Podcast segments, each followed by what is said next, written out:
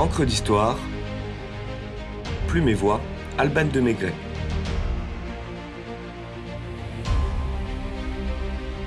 L'émouvante trêve de Noël de 1914 sur le front.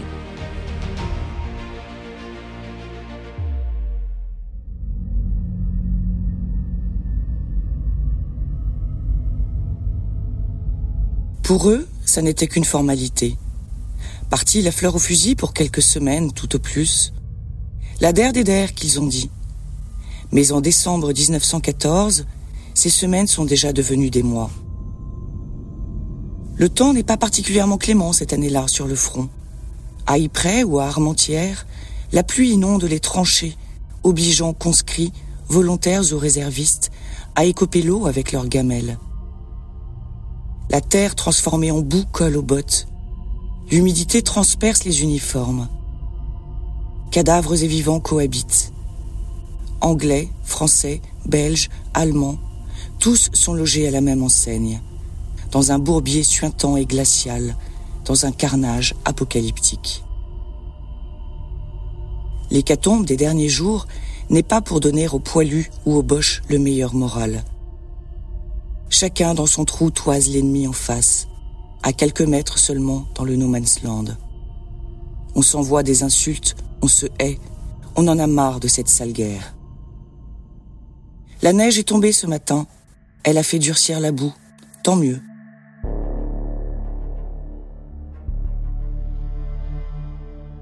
Maigre consolation en ce soir du 24 décembre 1914 faute de pouvoir célébrer Noël avec une femme, une fiancée, une mère ou une sœur. Les soldats déballent les colis envoyés par leur famille et découvrent lettres, chocolat, cigarettes, café ou thé. Eugène, Friedrich, William et Edmond ne peuvent ouvrir le leur. Ils sont tombés hier, fauchés par un tir d'obus ou une balle de fusil, dans un paysage déjà quasi lunaire.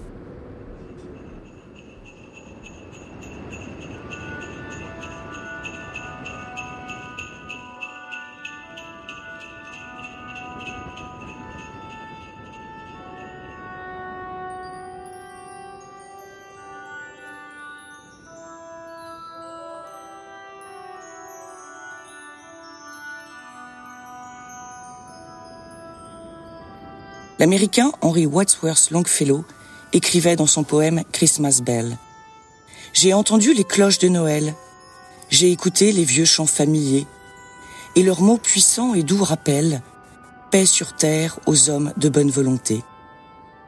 La trêve de Noël, ou comment ces vers se sont-ils incarnés le soir du premier Noël de la Grande Guerre? Côté allemand, des petits sapins illuminés s'alignent sur le parapet de la tranchée. Un cantique timide monte vers le ciel.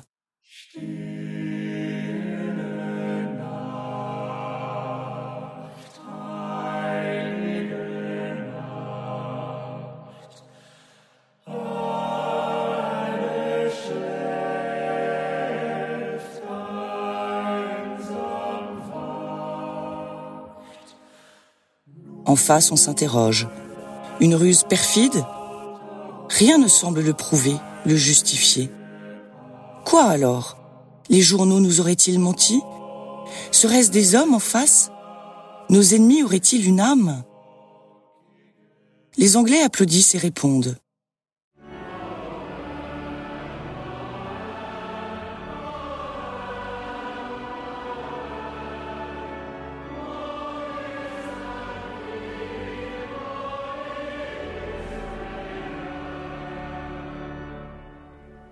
Acclamation et réplique d'un ton plus appuyé côté allemand.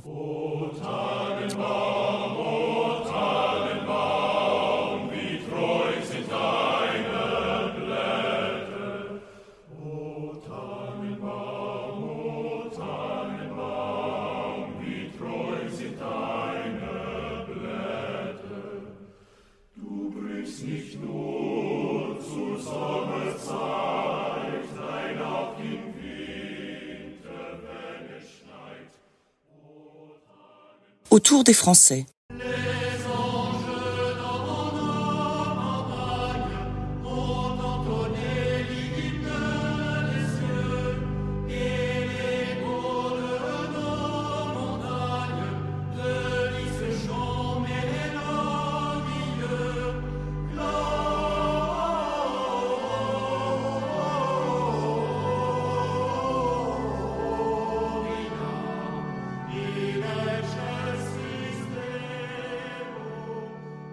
Tous en chœur et d'une seule voix, entonnent dans une langue universelle, le latin, un magique Adeste Fideles.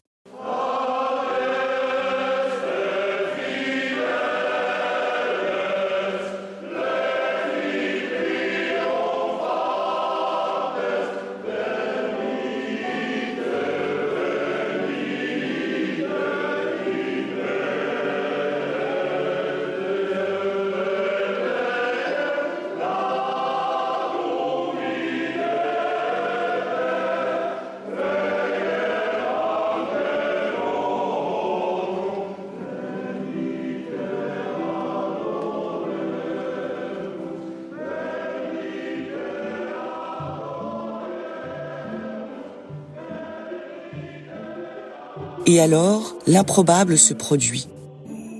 Après un We don't shoot, you don't shoot de prudence, chaque camp sort plus serein de sa tranchée sordide. Autour d'un feu de camp improvisé, gris, kaki, feldgros et bleu se serrent la main, partagent cigarettes et chocolats, montrent des photos de leur famille, s'offrent des boutons d'uniforme, échangent leurs adresses promettant de se revoir une fois cette grande boucherie terminée.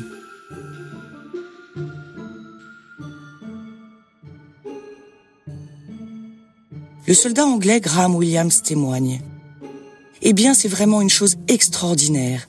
Deux nations chantant le même chant de Noël en pleine guerre.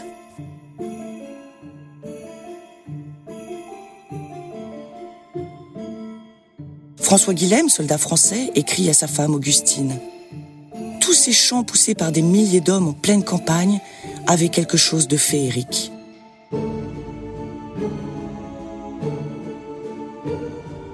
La nuit avançant, les frères de tranchée, pour un soir, retournent dans leurs abris respectifs, avec le serment d'une partie de football le lendemain.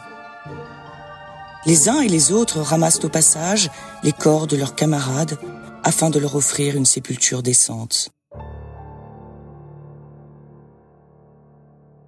À l'exception des Britanniques qui en avaient fait écho, la trêve de Noël de 1914 sur la ligne de front a longtemps été censurée les hauts commandements français et allemands avaient fait relever leurs troupes.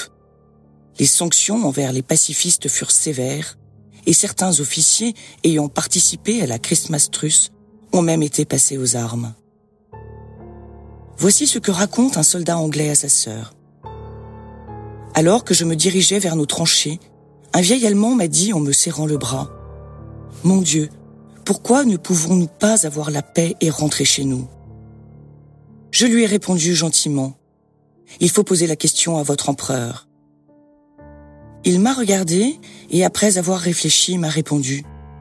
Peut-être bien, mon ami, mais nous devons aussi nous poser la question dans nos cœurs.